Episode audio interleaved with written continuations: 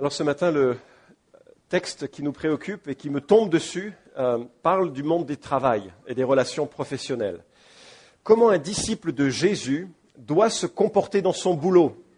Quelles relations doit-il développer avec ses supérieurs et avec ceux dont il coordonne l'activité? Alors je sais qu'en parlant de ceci, je me prête bien volontiers à la critique. C'est facile d'en parler parce que tu travailles que le dimanche et encore le matin. Et c'est vrai, euh, pas cette partie-là, mais c'est vrai que je suis dans un contexte privilégié. Je travaille dans un bureau magnifique avec un collaborateur super sympa qui est devenu un, ami qui m'est cher. Je suis dans un cadre euh, professionnel qui est composé des anciens, du conseil d'administration, de l'Assemblée générale, et que c'est donc dans un cadre d'amis, même si parfois les discussions sont vives et c'est normal, mais c'est grosso modo quelque chose qui est, qui est, euh, qui est chouette. Qui est chouette. Euh, toutes les problématiques, qui, presque toutes les problématiques qui m'attendent chaque jour me passionnent. J'aime cette église, vraiment. J'en ai visité beaucoup dans différentes interventions. Il y en a de très très bonnes et je suppose d'excellentes, mais je suis fondamentalement heureux de ce que je vis dans, dans cette assemblée. Donc je suis conscient que j'ai un privilège immense et que tous qui sont ici ne travaillent pas dans des conditions aussi remarquables. Je voudrais quand même modérer un petit peu pour que vous ayez une vision plus réaliste aussi des choses. Cette semaine, une des plus grosses semaines depuis l'année, j'aurais comptabilisé à la fin de ce culte, selon ma durée de prédication, 71 heures de travail avec une journée de congé quand même. Mais ça vous donne que ce n'est pas simplement une notion de dimanche matin, dire deux, trois trucs sympathiques et puis repartir. Et il y a aussi des difficultés, des larmes, des coups de blues, euh, des critiques, des coups d'enthousiasme ou des enthousiasmes qui descendent. Et donc, en ce sens, je suis aussi proche de ce que l'on peut vivre dans n'importe quel euh, euh, lieu de, travail. Alors, en disant ceci, c'était juste pour peut-être niveler un peu les perspectives préalables à l'introduction de cette question du, monde du travail où je peux imaginer que les gens se disent bon, facile. En partie, oui, c'est vrai. Heureusement, je ne dis pas ce que j'ai envie, du moins je vais essayer, je vais rester sur le terrain de ce que l'Écriture nous, euh, nous, donne. Et avant d'entrer dans le détail de ce texte, j'aimerais euh, qu'on s'imagine un petit peu la manière de vivre des gens à l'époque où ils ont reçu ce courrier de l'Épître aux Colossiens. Alors, quand, on est, quand les gens vivaient dans un euh, contexte rural et agraire, il faut bien réaliser que toute la famille travaillait tous les jours, sauf s'ils étaient pieux et respectaient le sabbat pour euh, ce qui était du, monde juif, travaillaient tous les jours. Et là, je dis le père, la mère, les grands-parents, les enfants, les cousins, les chiens, enfin tout euh, travaillait tous les jours pour gagner ce que l'on pouvait, ce avec quoi on pouvait vivre pour la journée. Ah, n'est-ce pas? Il n'y avait pas l'idée je vais gagner beaucoup pour me reposer pendant les vacances. Alors, c'est vrai que dans des contextes un petit peu plus aisés où l'agriculture pouvait être abondante, on faisait, il y avait des temps un petit peu plus forts et des temps de, festivité. Quand on était juif et juif pratiquant, observant, il y avait trois fois par an ces merveilleuses festivités que la Bible donne à son peuple, un temps de repos, de fête, de célébration de ce que Dieu euh, avait fait. Donc, il y avait aussi, en ce sens-là, un congé hebdomadaire d'une journée, le sabbat, et puis régulièrement des congés qui pouvaient durer euh, sept à quinze jours. Quand on habitait en ville, ce qui était le cas des Colossiens, mais il faut réaliser, si vous vous souvenez, euh, j'imagine d'ailleurs par cœur de l'introduction au tout début, c'est que euh, la ville de Colosse était en plein déclin économique. Ce n'était pas la ville où on se projetait dans un avenir en disant là il va y avoir pas mal de start-up, du boulot, c'est génial. Colosse c'était vraiment une bourgade qui était en, phase de décroissance et qui était dans une situation un petit peu difficile. Donc il faudra tempérer un peu la représentation que je fais du monde urbain.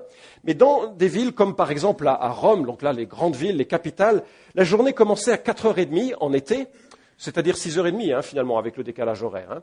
4h30 en été et euh, en hiver c'était 7h30. On commençait par une petite collation, toilette, ils savaient faire quand même, et puis c'était les affaires jusqu'à la fin de la journée de travail à midi. Midi puis vient le prandium, un petit repas léger, puis c'est le temps du bain au terme, tous les jours. Et puis c'est la scène, le repas principal qui commence à 15 heures et qui dure jusqu'à la tombée de la nuit. Sympa comme euh, emploi du temps, hein faut vivre comme les Romains. Malheureusement, on n'est pas à Rome, donc on fera comme les Lyonnais. Mais en tout cas, le, cadre de la journée de travail était ainsi disposé. Alors, il y avait bien sûr les riches qui euh, travaillaient moins ou pas. Et il est dit que Néron festoyait de midi à minuit. Alors on imagine le type de vie et de débauche aussi qui, était, euh, qui accompagnait ces longs repas, et je tairai la suite. Mais pour ce qui est de euh, la société, elle était répartie en deux grandes castes.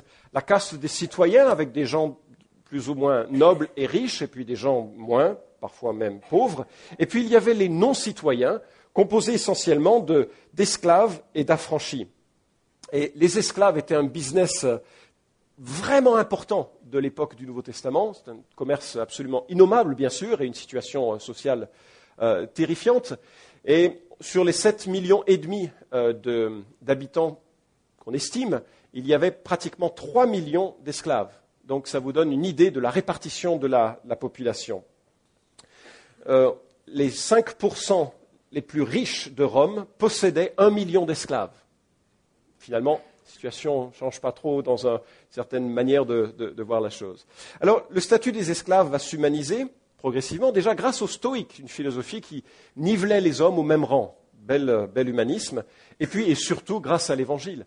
L'évangile dit que l'on est tous égaux, qu'il n'y a plus homme ni femme, ni esclave, ni libre, ni, euh, il n'y a pas tout ça. On est, on est, frères et sœurs en Jésus-Christ. Donc ça, ça, a tendance à, à, élever le respect réciproque que les gens ont. Et ce qui est assez euh, fascinant, c'est de voir que l'évangile au tout début s'est répandu surtout parmi des gens simples, parmi les esclaves, parmi les gens qui n'étaient pas les grands de ce monde. Et d'ailleurs, euh, le philosophe grec Cels Rai se moque de la nouvelle religion, euh, dont le fondateur tire son origine d'une mère ouvrière et dont les premiers missionnaires sont des pêcheurs de Galilée. Et à cette époque, euh, on nous rapporte que les païens font les gorges chaudes parce que les communautés chrétiennes se recrutent principalement parmi les petites gens. L'Évangile n'exerce sa séduction que sur des simples, les petits, les esclaves, les femmes et les enfants. Tassien lui-même trace le portrait du chrétien de son temps. Il fuit le pouvoir et la richesse. Il est avant tout pauvre et sans exigence. Voilà nos ancêtres, les premiers euh, chrétiens. Et euh, euh, c'est vraiment dans cette euh, perspective qu'il faut imaginer le courrier qui arrive de Paul, qui est en prison, l'épître aux Colossiens, la lettre qui est envoyée aux gens que lui ne connaît pas. Il n'y a pas de contact direct entre l'apôtre Paul et l'église de, Colosse, mais ce sont des, des petites gens, pour l'essentiel, il y en a quelques-uns qui ne le sont pas, mais pour l'essentiel, des petites gens qui sont ça, et peut-être c'est euh, une situation qui, a des conséquences sur la manière dont l'apôtre veut souligner certaines problématiques.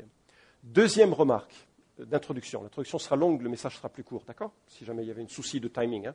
La deuxième remarque, c'est que, euh, représentez-vous un peu la scène. Donc, Paul est en prison quelque part à Rome, et puis euh, il entend parler par Epaphras. Epaphras, c'est le frère qui a fondé l'Église, c'est un gars qui a témoigné de Jésus dans cette ville. Et euh, il entend qu'il y, a des problèmes d'hérésie, on en a beaucoup parlé lorsqu'on a vu les, chapitres 1 et 2, qui, affligeaient vraiment les chrétiens, qui se demandaient, mais peut-être qu'il me manque quelque chose. Peut-être que Jésus, ce n'est pas tout ce dont j'ai besoin. Peut-être il faut que je fasse un geste rituel. Peut-être il faut que je fasse une initiation spirituelle. Peut-être il faut que j'ai une puissance supplémentaire. Peut-être que je n'ai pas tout en Christ. Et les hérésies euh, qui étaient là essayaient de minimiser la suffisance de Christ et, et, donner une sorte d'idée qu'il y avait quelque chose en plus qu'il fallait rechercher. Donc, ces gens-là, un petit peu apeurés, euh, euh, en ont parlé à Epaphras, et Epaphras, qui est le fondateur de l'Église, il a, le cœur euh, vraiment inquiet pour, l'Église. Alors, il en, parle à Paul, et Paul dit, bah, je vais leur écrire un courrier. En recevoir un courrier de l'apôtre Paul, c'est, quelque chose. Hein enfin, normalement, nous, remarquez, on les a tous, on est un peu blasés. Hein mais J'imagine une lettre de l'apôtre Paul à nous, Église de Colosse, ça devait faire quelque chose. Mais il y, a, un petit quelque chose qu'il faut, euh, concevoir, là, qu'il faut garder en tête. Quand Paul renvoie Epaphras, il le renvoie avec un certain Onésime. Vous dites quelque chose, Onésime? Onésime, c'est un esclave. Mais un esclave qui a fui, un fugitif. C'est jamais une bonne chose de fuir. Enfin, je pense que j'aurais peut-être voulu faire la même chose selon le contexte. Hein, mais quand on a fui en tant qu'esclave, on risque vraiment très gros. Donc Onésime, il a fui Colosse et il a, je suppose, voulu se fondre dans la foule, parce qu'on n'est jamais plus anonyme que quand on est dans la foule. Donc il se rend à Rome. On ne sait pas dans quel contexte, il se convertit, il rencontre l'apôtre Paul, et voilà qu'il aide l'apôtre Paul en prison. Et il apprend, tu viens d'où? De Colosse. Ah ouais? C'était qui ton maître? Philémon. Ah Philémon. Je vais lui écrire. Et donc quand Epaphras renvoie enfin, reprend la lettre de Colossiens, ou prend des mains de l'apôtre Paul la lettre aux Colossiens, il emmène avec lui un fugitif qui s'appelle Onésime, et, Onésime a dans sa main une lettre pour Philémon, son maître, qui habite à Colosse. Donc il faut, vous représenter le petit rassemblement de l'Église. Tiens, d'ailleurs, l'Église, se réunissait chez Philémon. C'est ce que nous apprend Philémon. Donc l'Église est dans la maison de Philémon le maître, le patron d'esclaves, de serviteurs, dont l'un d'entre eux est un fuyard et qui soudainement rentre avec une lettre. Si jamais vous voulez connaître le contenu de cette lettre, c'est Philémon, la lettre de Philémon. Et c'est remarquable, c'est plein de, compassion et de, désir de pardon et de grâce euh, dans une situation un petit, peu, foireuse et un petit peu difficile. Vous imaginez l'ambiance? Les gens envoient Ah, Epaphras Ah, Onésime Qu'est-ce que tu fais là? Et, Philémon qui se dit Je fais quoi Je le tue bah, Non, je suis chrétien, je ne peux pas, mais je veux dire, soudainement, il y, a, comme une tension. Et je veux que vous gardiez ça en tête parce que ça me semble avoir du poids lorsque, euh, euh, lorsqu'on lit ce que, l'apôtre Paul écrit dans cette, euh, dans cette église qui devait probablement pas être très grande, je ne sais pas, 40, 50 personnes, 100, je ne sais pas, on ne sait pas en fait. Hein, mais vu la proportion de la ville, il faut savoir que la loi romaine n'imposait presque aucune limitation au pouvoir du maître sur son esclave. Le choix entre la vie et la mort reposait uniquement entre les mains de Philémon. Et on crucifiait constamment des esclaves pour des offenses bien moins graves que la sienne. En tant que voleur et fugitif, il n'avait pas vraiment de droit au pardon. Voilà ce qui se passe quand l'Église s'ouvre et que Epaphras rentre avec Onésime et deux lettres. Maintenant, je vous invite à ouvrir vos Bibles à Colossiens, chapitre 3. Et nous lisons à partir du verset 22. Euh, Serviteurs, obéissez en tout à vos maîtres, selon la chair, et cela non seulement sous leurs yeux, comme si vous cherchiez à plaire aux hommes, mais avec simplicité de cœur, dans la crainte du Seigneur. Tout ce que vous faites, faites-le de toute votre âme, comme pour le Seigneur, et non pour des hommes, sachant que vous recevrez du Seigneur l'héritage en récompense. Servez Christ le Seigneur, car celui qui agit injustement récoltera selon son injustice, et il n'y a pas de considération de personne. Maître, accordez à vos serviteurs ce qui est juste et équitable, sachant que vous aussi, vous avez un maître dans le ciel. Fin de la lecture. Alors, euh, euh, le premier point que je voudrais développer, c'est l'attitude que Dieu demande d'un employé. Alors, je vais utiliser le terme employé parce qu'il est plus facilement contextualisé, compréhensible, mais dans l'original, ce n'est pas l'employé, c'est l'esclave. Donc, en sachant que certains esclaves avaient aussi parfois presque un statut de membre de la famille. Mais ça, ça dépendait beaucoup de la bonne volonté, de la qualité humaine et parfois spirituelle du, euh, maître. Et donc, il faut vous représenter l'instruction qui est donnée aux esclaves, des gens qui ont perdu toute liberté, toute capacité de choisir pour eux-mêmes ce qu'ils feraient, des gens qui sont esclaves d'un autre. Et l'apôtre Paul, il dit, voilà, esclaves, vous devez obéir. Et on ne peut pas couper la force du commandement. Il ne s'agit pas, je vous encourage à obéir, ce serait bien si vous obéissiez, mais si vous obéissez. Non, c'est obéissez. Vous devez le faire. Et le terme est aussi exigeant puisqu'il est utilisé, par exemple, dans l'émerveillement des disciples qui voient Jésus calmer, ordonner à la tempête de s'arrêter. Et qu'est-ce que nous dit la Bible? La tempête euh, s'est arrêtée. Elle a obéi à Jésus, la tempête. Donc le terme est extraordinairement exigeant et l'apôtre dit, vous devez, vous qui travaillez, obéir à vos supérieurs. Vous êtes encore là? Ça me rassure. Mais il y a pire encore dans le texte, juste pour cadrer les choses. C'est-à-dire qu'il faut le faire, non seulement il faut le faire, mais en plus il faut le faire avec simplicité de cœur. C'est-à-dire avec intégrité, avec une pureté dans la motivation et une sorte d'intention unique. Je le fais pour toi Jésus et je le fais avec bon cœur, avec âme. Vous êtes encore là? Je continue parce qu'il faut non seulement le faire non seulement avec simplicité de cœur, mais en plus dans la crainte du Seigneur. Le terme crainte du Seigneur est un, terme assez, large qui n'est pas simplement un élément de peur, bien que euh, la Bible nous rappelle qu'il est impressionnant de tomber entre les mains du, Dieu Tout-Puissant, mais, c'est un élément qui est nourri de, de crainte paternelle qui engendre un comportement. Le commencement de la sagesse, c'est quoi? C'est la crainte de l'éternel. C'est la, réalisation que l'on est dans une relation verticale fondamentale avec, euh, avec, Dieu et que de ceci découle tout notre comportement finalement et notre besoin de, veiller parce que, parce que, lui, dans son omniscience, dans sa, dans, son, dans sa capacité et sa volonté de nous euh, conduire, sait et veut s'impliquer dans tous les domaines de notre vie. C'est d'ailleurs la conclusion de tout le discours d'Ecclésiaste. Crains Dieu, crains Dieu. Ce que moi je n'ai pas fait, euh, dit-il en substance dans le livre de l'Ecclésiaste. Et l'apôtre ajoute que celui qui agit, agit injustement récoltera selon son injustice, il n'y a pas de considération de personne. Dieu s'intéresse donc, en tant que disciple de Jésus, à la manière dont on travaille. Notre activité professionnelle n'est pas en dehors de son souci. On ne peut pas dire je suis chrétien et lundi je bosse, mais en tant que non chrétien.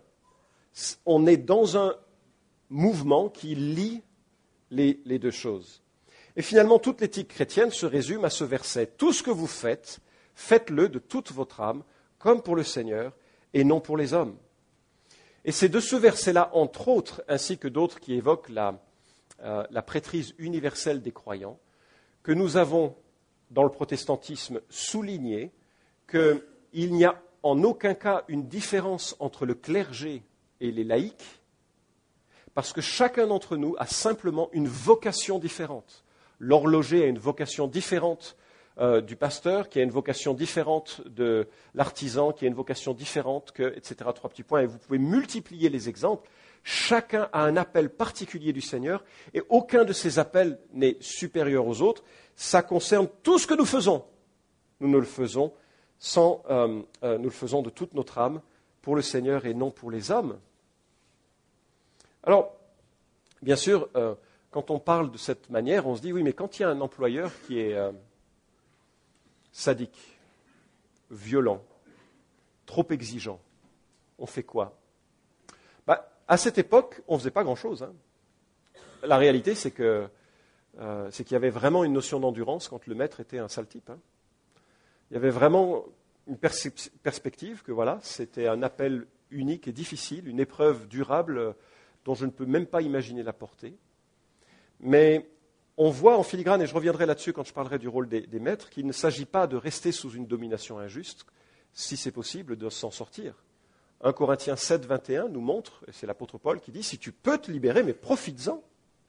Ainsi que dans un état de droit, lorsque un patron euh, place sur un ouvrier, un employé, collaborateur, des exigences qui sont ni éthiques, ni euh, justes en termes de justesse, justice, il me semble tout à fait légitime d'employer euh, tous les outils de la loi pour que justement la loi soit respectée. Euh, en sorte qu'il ne faudrait pas que certains sortent en se disant Oh là là, je crois que c'est juste, on, vit dans un état de droit et donc la, loi doit dominer ces, rapports-là. Mais toutefois, ceci dit, l'attitude générale, et je pense que c'est ce que l'apôtre veut souligner, c'est une attitude de consécration à un travail bien fait. Je ne sais pas si vous serez d'accord avec ça. Mais ça, ça me semble être l'axe qui est donné. Nous sommes invités à être exemplaires, pas parfaits, mais exemplaires dans la manière dont nous gérons les devoirs qui nous sont imposés, avec simplicité de cœur et avec les limites que l'on comprend qu'aucune autorité n'est absolue. La seule autorité, le seul vrai dictateur de la vie, c'est Dieu. Mais heureusement, son règne et sa dictature est bonne. Lui est digne d'être euh, suivi. En sorte que si les euh, autorités déléguées, que ce soit un gouvernement, que ce soit un patron, que ce soit toute autre forme d'autorité, euh, ecclésiale même, si cette autorité exigeait des choses inacceptables, il faut absolument les rejeter et puis euh, se souvenir de ce que les apôtres ont dit en Acte 5, 29. Il est préférable d'obéir à Dieu qu'aux hommes. Donc il faut garder en tête, bien sûr, euh, euh, tout ceci. Alors il y a un petit, euh, un petit truc au verset 24 qui est parfois mal compris, sachant que vous recevrez du Seigneur l'héritage en récompense. C'est un petit côté, si je fais ça, je reçois l'héritage, non? Dire bossez bien, correctement, avec simplicité de cœur, en obéissant à, votre patron, en étant vraiment des disciples dans votre lieu de travail, un témoin vraiment de ce, que, de ce qui est demandé. Et puis si vous faites ça, vous, vous recevrez l'héritage. Vous voyez ce que je veux dire? Alors évidemment, si c'était vrai, ça réduirait à néant, tout l'enseignement du Nouveau Testament sur la gratuité du salut parce qu'il a été payé en Jésus-Christ. Et qu'en Jésus-Christ, nous avons tout pleinement.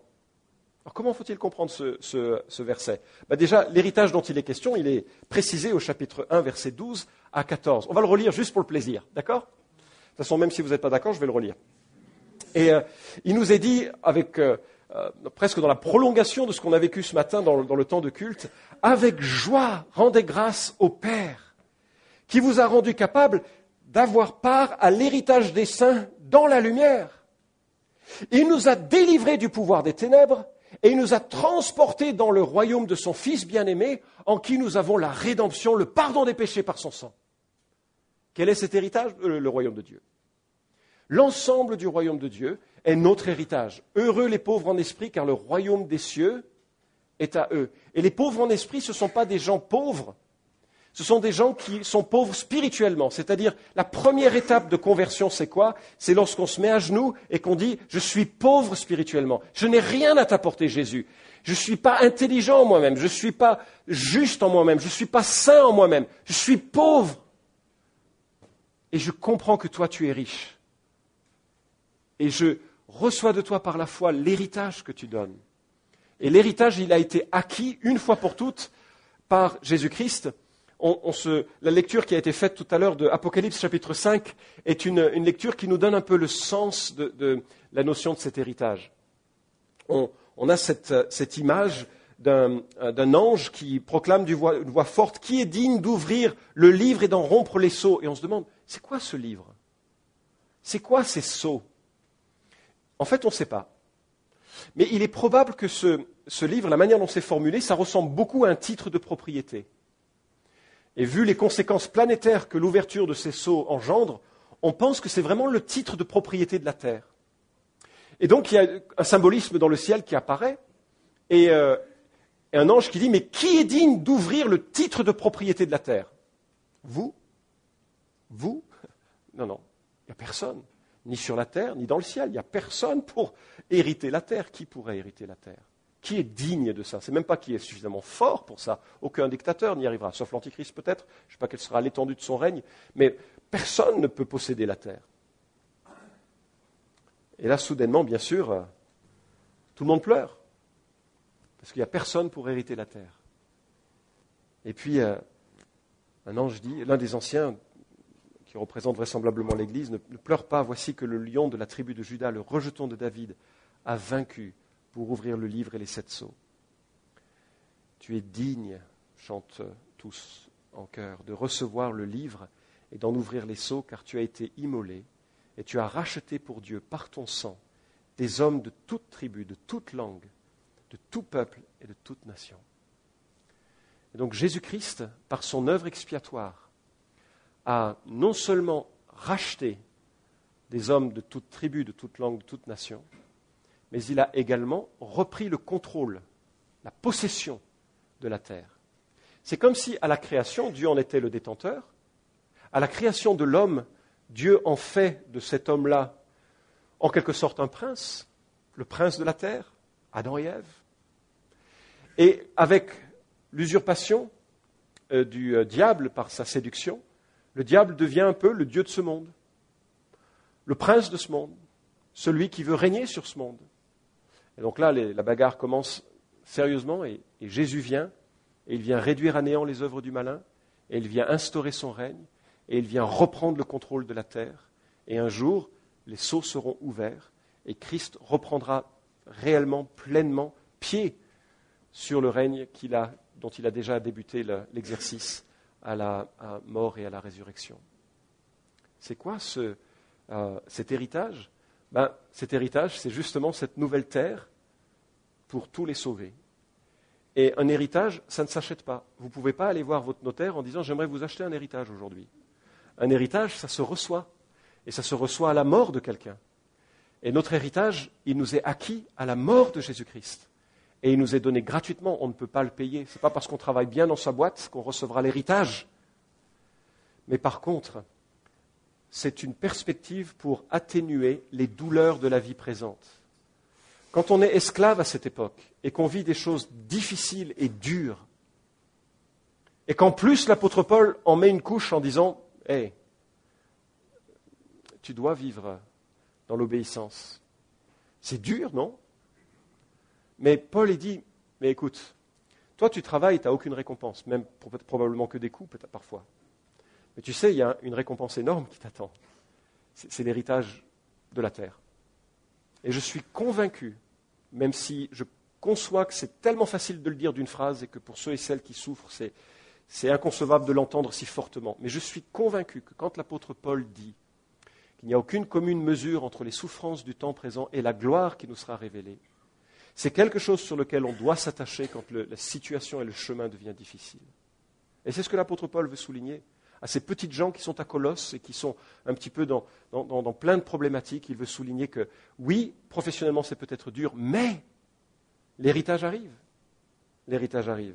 Même si vous n'êtes pas payé correctement aujourd'hui, par votre foi, vous obtiendrez ce que nul autre ne peut obtenir par son travail. Je passe au deuxième point. Juste donc pour bien comprendre, on travaille tous pour un même patron quelque part, celui qui est notre créateur. Une deuxième euh, remarque qui nous vient de chapitre 4, verset 1, bien entendu, c'est que, euh, et c'est là l'attitude générale qu'un employeur voudrait que, euh, doit avoir, maître, accordez à vos serviteurs ce qui est juste et équitable, sachant que vous aussi, vous avez un maître dans le ciel. Et je me dis, il devrait y avoir beaucoup plus d'esclaves dans l'église de Colosse que de maîtres, parce qu'il y a beaucoup plus long sur eux que sur, sur le maître. Juste un verset. Puis je me dis que la situation devait être un petit peu délicate aussi. Hein. Il y avait Philémon dans la salle avec Onésime de l'autre côté de la salle en se demandant qu'est-ce qui va se passer. Je me dis que peut-être c'est ce qui explique que ce soit un petit peu plus réduit, je ne sais pas. Mais en tout cas, il se tourne vers les, patrons et, tous ceux qui ont une responsabilité dans l'entreprise et, pour qu'ils sachent et comprennent, même si pour nous c'est probablement beaucoup plus évident, que les serviteurs ou les esclaves ne sont ni des objets, ni des gens corvéables à euh, souhait. Ils doivent accorder un salaire, une rétribution qui soit juste et qui est équitable. Et ils doivent prendre modèle sur leur rapport à Dieu, puisque Dieu est leur maître aussi. Ils doivent avoir de la considération, de la grâce, ils doivent avoir de euh, tout ce qui pourrait venir comme exemple et comme encouragement de la personne euh, même de Dieu. Éphésiens 6, 9, qui est un passage euh, parallèle à celui-ci euh, sur les, ordres qui concernent la, vie professionnelle, euh, l'apôtre ajoute, quant à vous, maîtres, agissez de même à l'égard de vos serviteurs. C'est-à-dire qu'il y a vraiment une... On doit, on doit agir de façon euh, sensible les uns envers les autres. Et il ajoute, abstenez-vous de menaces, sachant que leur maître et le vôtre est dans les cieux, et que devant lui, il n'y a pas de considération de personne. Jacques est extrêmement violent à l'égard des maîtres qui exploitent et euh, euh, ce serait un, bon passage à méditer quand on est avec euh, des charges et des responsabilités. Alors, plusieurs, critiques, plusieurs ont critiqué la Bible pour leur attitude vis-à-vis de l'esclavagisme. Ça aurait été bien ici de mettre en Colossiens, esclaves, rebellez-vous contre vos, votre maître, vos maîtres, non? Si, Comme ça, on pourrait imaginer que la société aurait grandi en, droit des hommes, en droit de l'homme. Et, et c'est vrai que la Bible ne le fait pas ou ne le fait pas directement. Pourquoi? Pourquoi est-ce que Paul va dans le sens d'un ordre social qui est parfois injuste. Mais l'ordre social a toujours été injuste depuis Genèse chapitre 3, et il le sera toujours quelque part en partie, jusqu'à ce que Christ devienne le, roi qui régnera pendant le millénium euh, sur terre. Par contre, dans la perspective qu'il faut voir sur la synthèse que l'on peut faire de l'enseignement de la Bible sur ces questions, euh, le Nouveau Testament condamne sans ambiguïté le trafic d'esclaves et les trafiquants d'esclaves. 1 Timothée chapitre 1 verset 10. Toute personne qui assujettit une autre est moralement condamnée par l'Écriture, quelle qu'en soit la cause, quel qu'en soit le contexte social et économique. Il est inacceptable, en France ça nous concerne moins, mais il y a d'autres formes de trafic qui existent et qui doivent être euh, évidemment considérées comme étant euh, de l'ordre euh, du péché. Deuxième remarque, le Nouveau Testament ne s'oppose jamais à l'ordre moral que la société a prise. Pourquoi? Parce que le Nouveau Testament n'a pas pour ambition de changer la société, elle a pour ambition de changer des cœurs.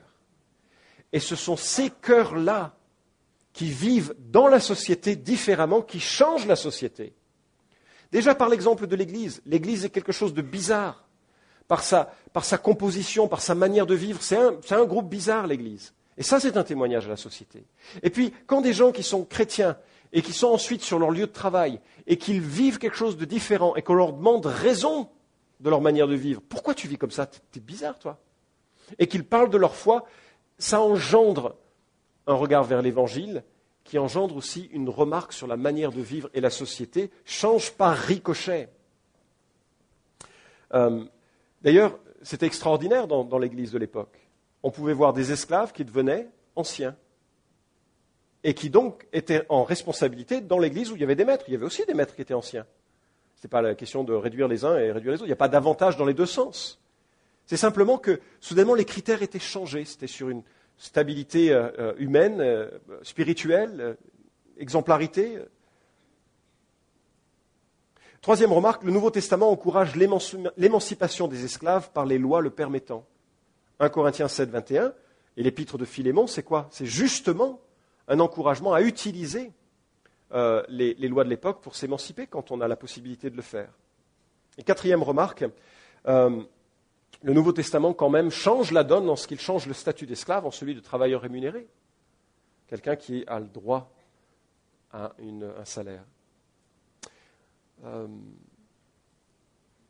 Clément d'Alexandrie, un siècle plus tard, dira que les serviteurs domestiques doivent être traités comme soi, comme soi-même, car ce sont des êtres humains comme nous.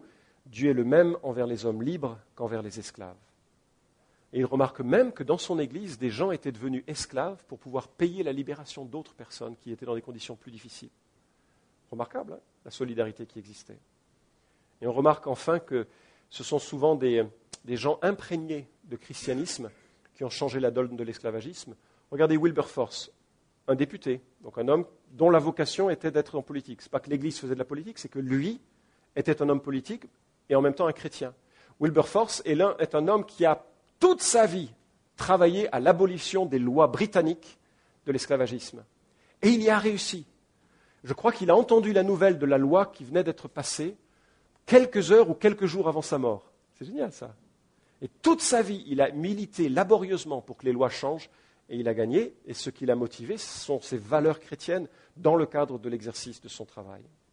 En sorte qu'effectivement, l'Église n'est jamais révolutionnaire à l'extérieur de ses murs. Elle l'est à l'intérieur. Elle devrait briller d'un exemple différent que dans la société. Et ceux qui ont pour vocation d'être journalistes, chefs d'entreprise, ouvriers, députés, chacun dans sa sphère, que chacun s'imprègne de ses valeurs pour les différences qu'il peut faire dans le monde qu'il occupe. Allez, je vais conclure et juste conclure sur quelques remarques encore sur la, notion de, profession.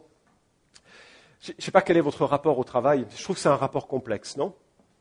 Euh, Alors, je remarque que dans la Bible, le travail, c'est quand même un cadeau issu de l'ordre créationnel après avoir créé le monde, Dieu dit aux hommes d'assujettir la terre.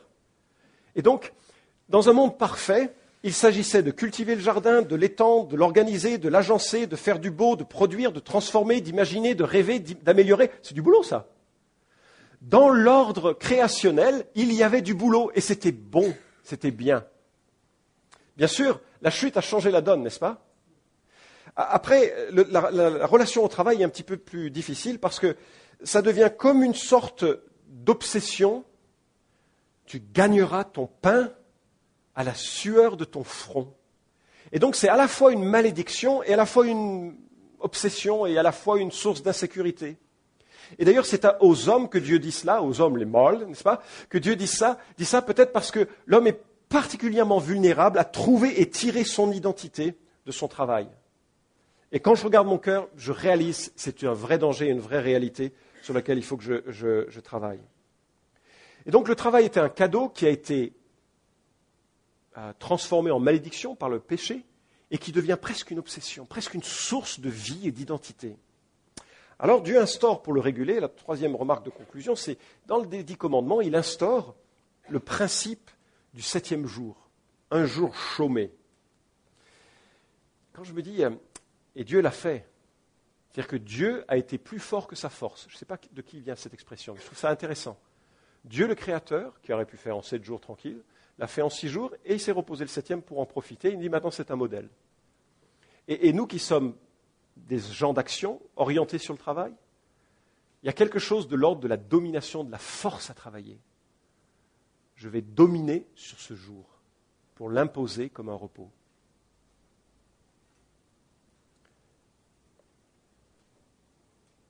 Un jour, on peut méditer, changer d'activité, avoir des amis, dormir, plein d'autres choses. Et puis quatrièmement, nous travaillerons librement dans la nouvelle terre. C'est le dernier point. Nous travaillerons hein, dans la nouvelle terre. Le ciel, c'est pas jouer de la harpe dans un nuage. Franchement, selon qui joue à côté de moi, ce serait plutôt un enfer. Hein. Il n'y a pas de nuage avec des harpes et des guitares. Hein. Euh, ni de chorale éternelle avec de longues prédications. Même si ce sont les anges qui prêchent, ça sera long, ce serait long.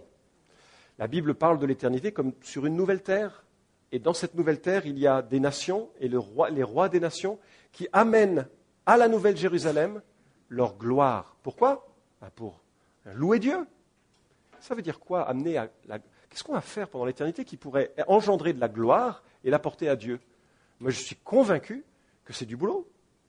Quand je parle de boulot, par contre, ce ne sera pas avec le même rapport de gagner pour vivre, mais du boulot artistique, du boulot sportif, je ne sais pas, du boulot d'entrepreneuriat, du boulot scientifique. Et tout ce que l'on va découvrir et apprécier et vivre et bâtir, on l'amènera dans la Nouvelle Jérusalem, on dira, mais Dieu que tu es grand. Littéralement et on se prosternera et on chantera les louanges de notre Créateur, dont la science est infinie, dont les qualités sont magistrales, dont l'univers est encore à découvrir. Et le mieux, c'est que Ésaïe chapitre 7 nous dit qu'à l'accroissement de son règne, il n'y aura aucune fin. Pas simplement à son règne, il n'y aura aucune fin, mais à l'accroissement de son règne, il n'y aura aucune fin. Ça veut dire quoi? Ça veut dire que pendant l'éternité durant, on va accroître le règne de Dieu, donc participer à sa création, grandir, travailler, créer, louer Dieu, on va vivre sans plus avoir la contrainte de vivre, d'en vivre. Parce qu'on vivra pour Dieu et on vivra dans une communion les uns avec les autres. Alléluia? Finalement, aujourd'hui, on est dans une phase d'apprentissage, n'est-ce pas? On apprend à conduire, on apprend à obéir, on patiente, on profite des opportunités, on est créatif, on prend du repos. On ne fait pas du boulot à Dieu, mais on considère que c'est une merveilleuse plateforme pour honorer Dieu. Et on apprend, parce qu'un jour, on va le développer encore et encore dans un cadre illimité. Prions. Seigneur mon Dieu, je voudrais te remercier de, ce que l'Écriture enseigne. Et tu vois que sur cette parole, je sais que mon cœur a besoin d'être travaillé pour garder un juste, euh, une juste proportion des choses par rapport au travail. Je prie que tu, euh, œuvres dans mon cœur, je prie que tu œuvres dans nos cœurs à tous pour que tu ne gardes en nous que les principes bibliques qui sont fondamentaux et, euh, que nous puissions mieux t'honorer dans, la vie qui est nôtre. Seigneur, merci d'accompagner ceux et celles pour qui c'est difficile, ceux qui en sont en, poste de responsabilité avec des gens qui ne sont pas faciles à conduire, ceux qui sont en poste euh, d'emploi avec des patrons euh, tyranniques ou maladifs. Et je prie que tu encourages, que tu fortifies, que tu donnes la sagesse pour gérer cela. Merci Seigneur de ce que tu as tu accordes par ton esprit tout ce dont on a besoin. Au nom de Jésus. Amen.